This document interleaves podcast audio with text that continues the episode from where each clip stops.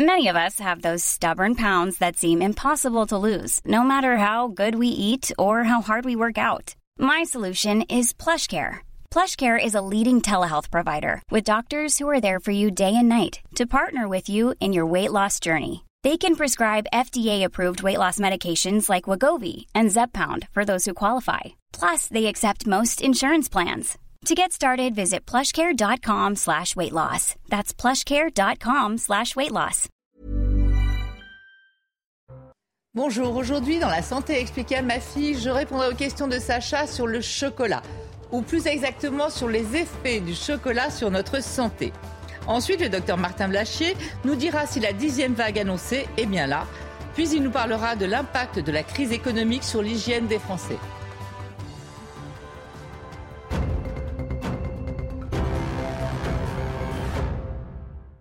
Alors Sacha qui dit Pâques dit chocolat et aujourd'hui on s'intéresse aux effets du chocolat sur notre santé. En fait quand je dis qui dit Pâques dit chocolat c'est toute l'année qu'on mange du chocolat. Hein. Euh, on n'est pas parmi les plus gros consommateurs de chocolat mais pas mal quand même. Hein. Regarde euh, là c'est la consommation par kilo par habitant et par an. Euh, tu vois que les premiers sont les Allemands. Donc on arrive en sixième position Oui, quand même. ça c'est en 2020. Et les Suisses, on ne parle pas de la fabrication, on parle de la consommation. Et les Suisses arrivent deuxième, et puis nous sixième, donc pas mal quand même. Donc ça c'est la consommation. Mais nous on va parler des effets du chocolat pour- sur la santé.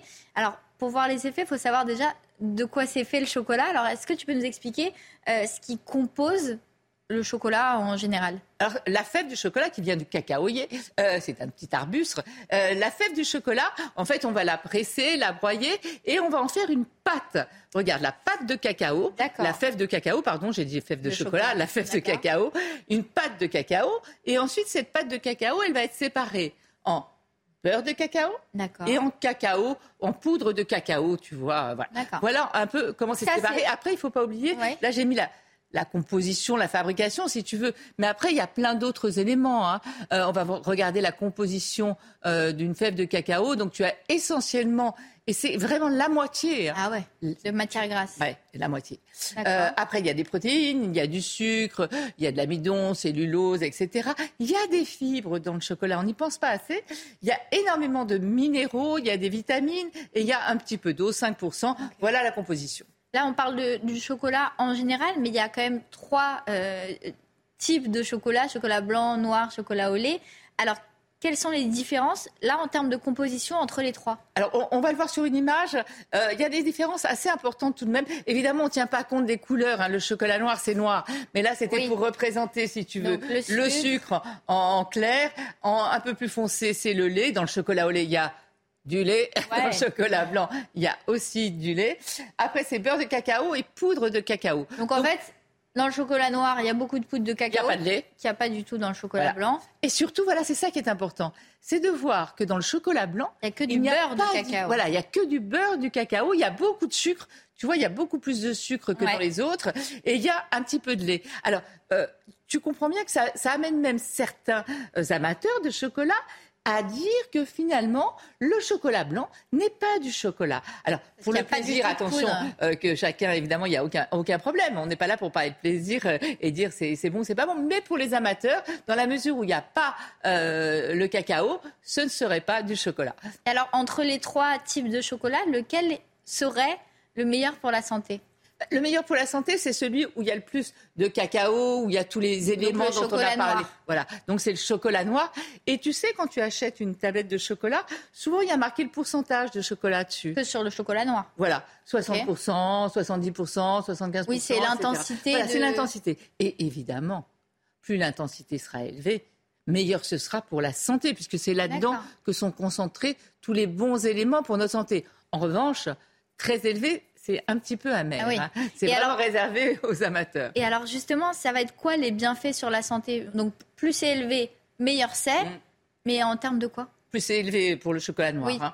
Euh, en termes de quoi? Alors déjà, il y a quelque chose d'assez particulier avec le chocolat, c'est que dès que, dès que vous le mettez en bouche, ça va comme lubrifier un petit peu la langue, tout l'intérieur de la bouche. Il y a même des études qui ont été faites hein, sur des fausses bouches et tout ça, et on montre bien que ça tapisse tout ça. Euh, et ensuite, ça va agir. Pour décupler le, goût, d'accord. Tu, feras attention la prochaine fois que tu prendras du chocolat en bouche. Euh, le bon chocolat, on parle du chocolat de qualité, hein, encore une fois. Euh, et alors, ça va agir sur notre cerveau. Il y a en particulier trois substances dans le cerveau qui vont entraîner des choses assez incroyables. Les trois substances concernées, c'est dopamine qui est libérée dans le cerveau. Tu sais, la dopamine, c'est le plaisir, c'est aussi l'énergie, c'est le plaisir, etc. Tryptophane, anandamine, donc tout ça, ça va procurer une sensation de plaisir, de réconfort. il se passe vraiment une action dans le cerveau ah qui procure du plaisir. En ah oui, c'est pas juste euh, je mange du chocolat. Ça agit vraiment, ça, va même sur quelques récepteurs cannabinoïdes. Enfin voilà, il y, a vraiment des actions dans le cerveau, détente, humeur, bonne humeur. On appelle ça un antidépresseur naturel. Ça active ce qu'on appelle dans le cerveau le circuit de la récompense, tu mm. vois. Et donc, euh, tu vois, c'est quand même pas mal. C'est justement ça qui rend un peu euh, accro au chocolat. Alors, accro au chocolat, de certaines personnes ah. disent effectivement qu'elles sont bah addictes, accros. C'est pas, pas une vraie addiction? Au plaisir que ça procure. Mais tu vois, il faudrait d'abord des grosses, grosses quantités. Pour, il n'y a pas de manque. Voilà, il n'y a, pas, de... syndrome de manque. Mais c'est vrai que tout ceci, ce côté un peu réconfort, on, peut dire que c'est un peu un doudou, quoi, le chocolat. Tu vois, c'est plus vécu comme un doudou. Mais c'est vrai qu'il y a certaines personnes qui veulent leur carré de chocolat. J'ai pas dit leur tablette, hein, leur carré de chocolat. Je, je, je répète, j'ai pas dit la tablette, mais un carré de chocolat ou deux, ils en ont besoin tous les jours. Euh, voilà. Donc, d'où vient ce terme de addict au chocolat, mais on n'est pas en manque et il n'y a pas de clinique. Et, et à part l'action que ça a sur notre cerveau, est-ce que euh, ça a d'autres bienfaits sur la santé autres que le plaisir? Alors ça, ça euh, a des bienfaits énormes et qui ont été bien étudiés cette fois-ci. C'est une action sur le système cardiovasculaire. Je m'explique. Alors juste, là on parle de chocolat noir essentiellement. Bien et, sûr. et toujours plus il est noir, mieux c'est. Voilà. On parle toujours de. Pour la santé, on parle toujours avec l'intensité de chocolat. Euh, tu as raison de le préciser. Euh, précisons aussi que c'est pas un médicament non plus. Hein. on parle des bienfaits sur la santé, mais c'est pas considéré comme un médicament. Mais ça a de réels effets. Euh, c'est ce qu'on appelle antioxydant. Tu sais, l'oxydation, euh, bah, dès, qu'on vit, hein, dès qu'on s'oxyde, ça abîme les cellules, ça vieillit, et surtout quand il y en a trop, ça va dégager ce qu'on appelle des radicaux libres et qui vont accentuer, accélérer le vieillissement de toutes nos cellules. Et donc là, en fait, euh, les substances des flavanols qui sont dans le chocolat auraient une action antioxydante. anti, anti-vieillissement et avec des effets bénéfiques sur tout notre système cardiovasculaire. Effet anti-inflammatoire, fluidifiant sanguin. Euh, effet anti-inflammatoire, fluidifiant sanguin, ça limiterait, ça baisserait aussi la tension artérielle. Et il y a même une étude qui a montré qu'après un infarctus du myocarde, les personnes qui consommaient de petites quantités de chocolat noir régulièrement diminuaient leur risque de refaire un infarctus de 70%. Donc on voit de réels bénéfices sur tout le système cardio vasculaire. Donc dans les bienfaits, il y a toute la partie plaisir et en plus la partie euh, antioxydant qui est sur euh, qui dépend de la composition du chocolat. Il y a d'autres bienfaits autres que ça? On dit beaucoup que le chocolat, la peau, il y, a des, il y a carrément, tu peux faire des massages au chocolat, mais là c'est autre chose. Il y a même des produits de beauté au chocolat. Mais fermons la parenthèse. Après, euh, on dit toujours que le chocolat c'est plein de magnésium et on le sait, le magnésium c'est bon euh, pour le, ça fait du bien, ça détend, etc. ça éviterait les, les crampes musculaires aussi.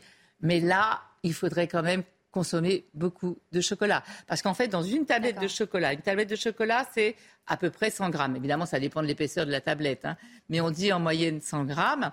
Il y a 110 grammes, 110 milligrammes, pardon, de, ah de magnésium. Et nos besoins en magnésium, c'est 450 euh, mg par jour. donc, euh, tu vois, il faudrait manger une tablette pour avoir 110 mg.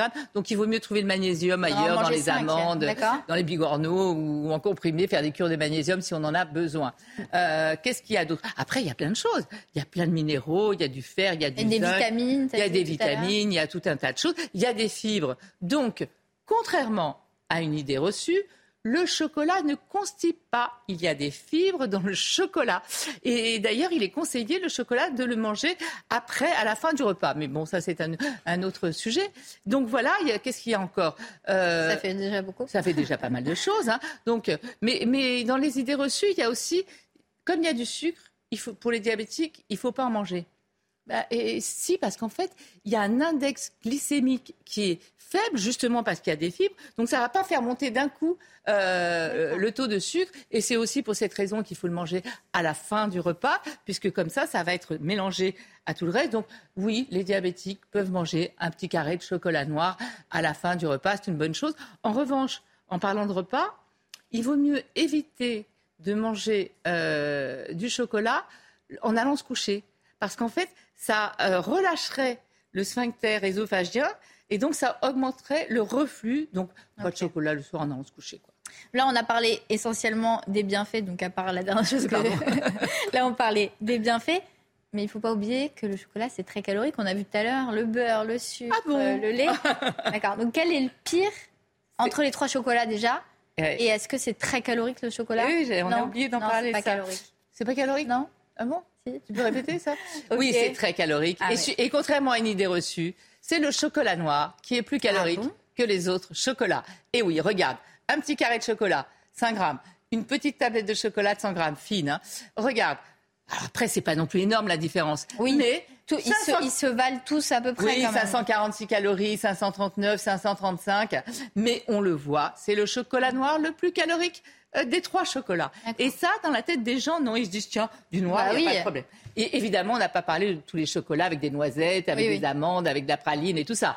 On parle de cela. Et à part les calories, est-ce qu'il y a d'autres effets, mais points négatifs du chocolat? Parce qu'on n'a parlé que des, points positifs. Ça peut entraîner des choses sur la santé ou pas du tout? Oui, ça peut donner. Il euh, y, a une substance dans le chocolat qui s'appelle la tyramine qui peut provoquer des migraines. Mais en général, le migraineux, bah, si à chaque fois qu'il mange du chocolat, il a une migraine, il sait que c'est le chocolat, mais c'est assez rare. Il y a aussi de très rares allergies au chocolat. Après, il ne faut pas oublier que dans le chocolat, il y a deux substances théobromine et aussi euh, euh, de la hum, caféine qui sont un peu stimulantes, euh, qui accélèrent un petit peu le cœur, qui, qui te psychostimulantes, tu mm. vois. Et donc, euh, ça peut de temps en temps, quand on est très sensible, un petit peu vous exciter, vous empêcher de dormir, mais c'est exceptionnel. En revanche, attention avec les animaux. Hein. Euh, il faut jamais donner de chocolat noir à un chien parce que justement, ça peut entraîner des troubles euh, cardiaques. Autant le préciser quand même. Donc il y a quand même plus de bienfaits que. Mais oui. Mais il ne faut pas en manger trop non plus, parce que sinon on peut tomber dans euh, surpoids, etc. tous les effets bénéfiques qu'on a vus pour le système cardiovasculaire, si, vous en mangez beaucoup, alors là, ça s'efface complètement. Il faut quand même le rappeler, c'est pas du tout un médicament, c'est plaisir. Mais c'est vrai que euh, le, chocolat, il faut vraiment comprendre qu'en plus, plus il est de qualité, plus il sera plaisir. Les personnes qui consomment une tablette entière, c'est en général parce qu'elles n'ont pas la qualité, tu vois. Il faut choisir un Ou alors qui est très oui, il faut choisir. Non, mais il vaut en manger moins, mais de qualité. Et puis une chose aussi, le chocolat ne se met pas au réfrigérateur. Hein. On le conserve entre 14 et 18 degrés. Et vous l'aurez compris, plus il est cacaoté, meilleur il est. cacaoté, pour la santé. On va dire ça comme ça.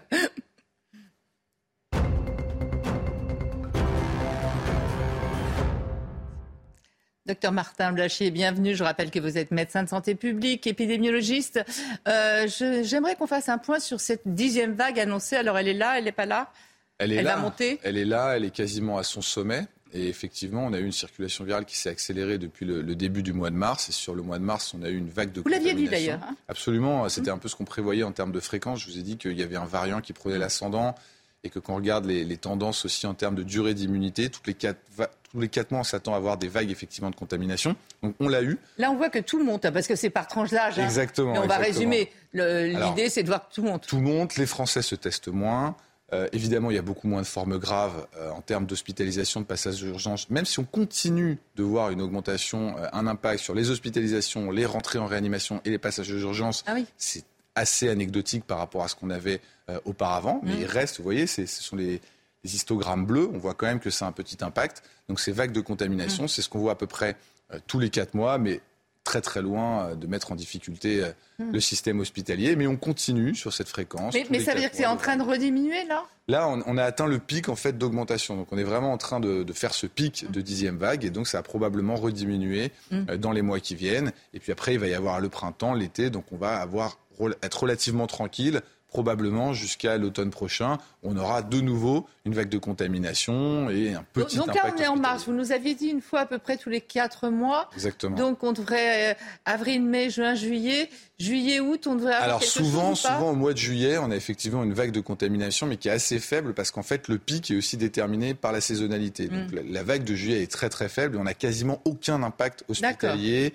euh, et aux urgences. Par Bonne contre, nouvelle. Mm. effectivement, on aura une nouvelle vague de contamination octobre-novembre où il y aura quelques hospitalisations, mais c'est c'est anecdotique. C'est tout à fait du même niveau, par exemple, que la grippe ou que le VRS, qui est le Mm. virus de la bronchiolite, même chez les adultes.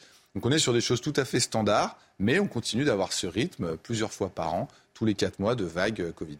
De toute façon, on suivra évidemment euh, ces vagues avec vous. Euh, vous vouliez nous parler aussi de l'hygiène des Français, Oui, absolument. euh, parce qu'en fait, avec la crise, les Français en fait font très attention et rognent sur les produits d'hygiène. hein. Absolument, absolument. Ils sont chers, d'ailleurs. Les prix augmentant, les Français sont obligés de faire des arbitrages. Et donc, il y a un certain nombre de Français, un tiers d'entre eux, qui ont diminué leur achat, effectivement, de, de produits hygiéniques. Et il y en a un certain nombre qui ont totalement supprimé euh, des produits d'hygiène euh, de leur quotidien. Donc, c'est le cas de 12% des Français pour, euh, pour le déodorant. Donc ça veut dire plus du tout, ils n'en Ça, achètent ça plus. veut du dire qu'ils arrêtent de porter du déodorant, donc bon, ils sentent moins bon. Euh, Il y a des gens qui vont faire tourner des machines sans lessive, donc euh, un peu moins de, de 10%. Il y a des gens qui arrêtent de mettre du shampoing ou du gel douche, donc euh, qui vont se laver euh, à l'eau, donc euh, autour de, de 8%. On va revenir après sur les effets sur la Ah, santé. tout à fait, hein. tout à fait. Le dentifrice, c'est c'est un petit peu moins. Et puis il y a même euh, des, des- le papier toilette et les serviettes hygiéniques et même les couches pour. Ouais. où On a effectivement des gens qui, euh, qui, qui diminuent leur consommation, qui vont espacer les remplacements des, Ouais. des, des- des protections hygiéniques ou des couches de bébé. Donc on voit que ça a un impact aussi sur. euh, Pour tous les les gens qui, Français. comme moi, se posent la question, mais qu'est-ce qu'on fait s'il n'y a pas de papier hygiénique? On peut rappeler qu'on se lave. On peut se laver, on peut ne rien faire du euh, tout et attendre la prochaine douche. Voilà, et les Voilà. gens font différentes choses. Voilà. Euh, et donc, justement, ce qui nous intéresse, c'est une émission de santé. Ce sont les effets sur la santé. Le fait de ne pas se laver, par exemple. Alors, est-ce qu'il faut, par exemple, se laver l'intégralité du corps au savon tous les jours Et est-ce que si on ne le fait pas, il y a des risques pour la santé? Donc, on regarde les données et essentiellement ce que disent les dermatologues, non. On n'est pas obligé de se savonner l'entièreté du corps tous les jours. Il y a trois zones où on dit qu'il faut se savonner tous les jours. C'est les zones où il y a le plus de transpiration et où il y a le plus de risque de prolifération de bactéries. Mm. Euh, c'est chaud, c'est humide. Euh, il y a un peu de macération parce que ce sont les plis, donc ce sont les creux des aisselles, les parties intimes et l'interstice entre les orteils. C'est là où on laver et conseille- sécher, d'ailleurs. Exactement. C'est là où on conseille de se laver tous les jours. Le reste du corps, en fait, n'a pas nécessairement besoin d'être lavé. On rappelle que le corps a un processus d'entretien de la surface cutanée de la peau automatique. Il y a une- un petit film euh, d'eau, un petit film de sébum, donc de gras, qui protège contre les agressions extérieures, contre Qui la hydrate pollution, la peau. contre les, euh, les- Mm. les germes, qui hydratent la peau. Euh, donc ce sont vraiment les zones où il y a un risque Mm. de macération qu'on va laver euh, tous les jours. Oui, on peut rappeler que c'est inutile de se frotter l'avant-bras ou la cuisse avec du savon euh, tous les jours, effectivement. Euh, il faut respecter surtout les zones quotidiennement. Et là, euh, vous me disiez qu'on n'était pas tous égaux. face- Oui, absolument, absolument. Alors, en fait, ce qu'on dit souvent, c'est que les gens ressentent très bien quand ils ont besoin d'être lavés, Ouais. qu'ils n'ont pas besoin d'être lavés. Par exemple, quand vous faites du sport, que vous êtes très stressé. Vous parliez des personnes âgées. Alors, les, personnes âgées euh, également, euh, tous, ces gens-là doivent se laver plus souvent que le reste de la population. Il y a un effet genre aussi, c'est-à-dire que les hommes, par la sécrétion d'hormones sexuelles comme la testostérone, vont, sécréter plus de gras, plus de sébum, et donc vont plus avoir besoin de se laver euh, régulièrement. Donc il n'y a pas de règle générale. La règle générale, c'est qu'il faut essayer de se laver ces trois parties-là tous les jours au savon standard. C'est pareil, hein, les dermatologues disent que le savon à pH neutre, euh, c'est mieux que tous les gels douche. Plus c'est moussant, Mais ils enfin, n'achètent plus de savon. Moins c'est bon. Non mais tout à fait. mais euh, ça coûte aussi parfois un petit peu moins cher. Un simple savon, euh, et d'ailleurs, est mieux, est mieux qu'un gel douche. C'est juste les effets Ouais. des odeurs qui sont Oui, c'est pas parce que ça mousse que ça lave mieux. exactement. Alors après, il y a le dentifrice. Non, je, je- je Oui. reviens à ce que vous me disiez, pardonnez-moi. Donc vous m'avez dit les hommes plus que les femmes, Alors les hommes un peu plus que les les femmes. personnes âgées. Les personnes âgées, effectivement, parce qu'il y a un phénomène de macération qui est un petit peu plus, un petit peu plus important, notamment, euh, notamment dans les plis. Et puis euh, les enfants, euh, effectivement, surtout les parties intimes, il faut vraiment faire assez attention. Après, le, le dentifrice. Hum. Alors le dentifrice, c'est pas évident qu'il faille utiliser du dentifrice systématiquement.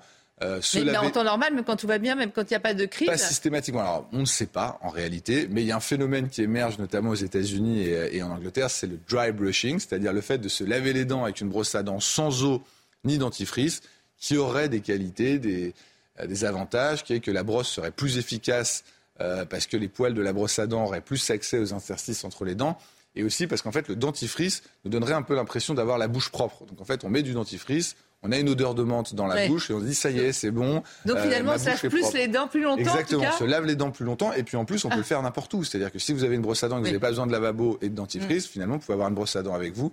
Donc c'est un mouvement qui émerge. Ah oui, on n'a pas à se rincer, c'est vrai. Exactement. Donc si vous n'avez pas de dentifrice et que vous décidez de ne plus en avoir, eh ben lavez-vous les dents avec la brosse comme ça et c'est assez efficace et ce sera beaucoup beaucoup plus efficace que de ne pas le faire du tout. Or c'est très important de se laver les dents tous les jours, ça vous évite les caries et puis ça vous vu toutes les autres complications dentaires. Je sais que vous aimez bien les comparaisons avec les autres pays.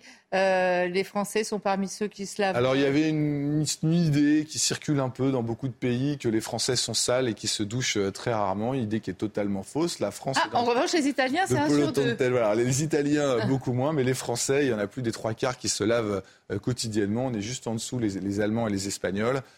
donc c'est une fausse rumeur. Et ah. les Français sont des gens très propres. Merci beaucoup pour toutes ces explications, docteur Blachier. Merci à vous de nous avoir suivis et restez en notre compagnie. L'info, c'est sur CNews.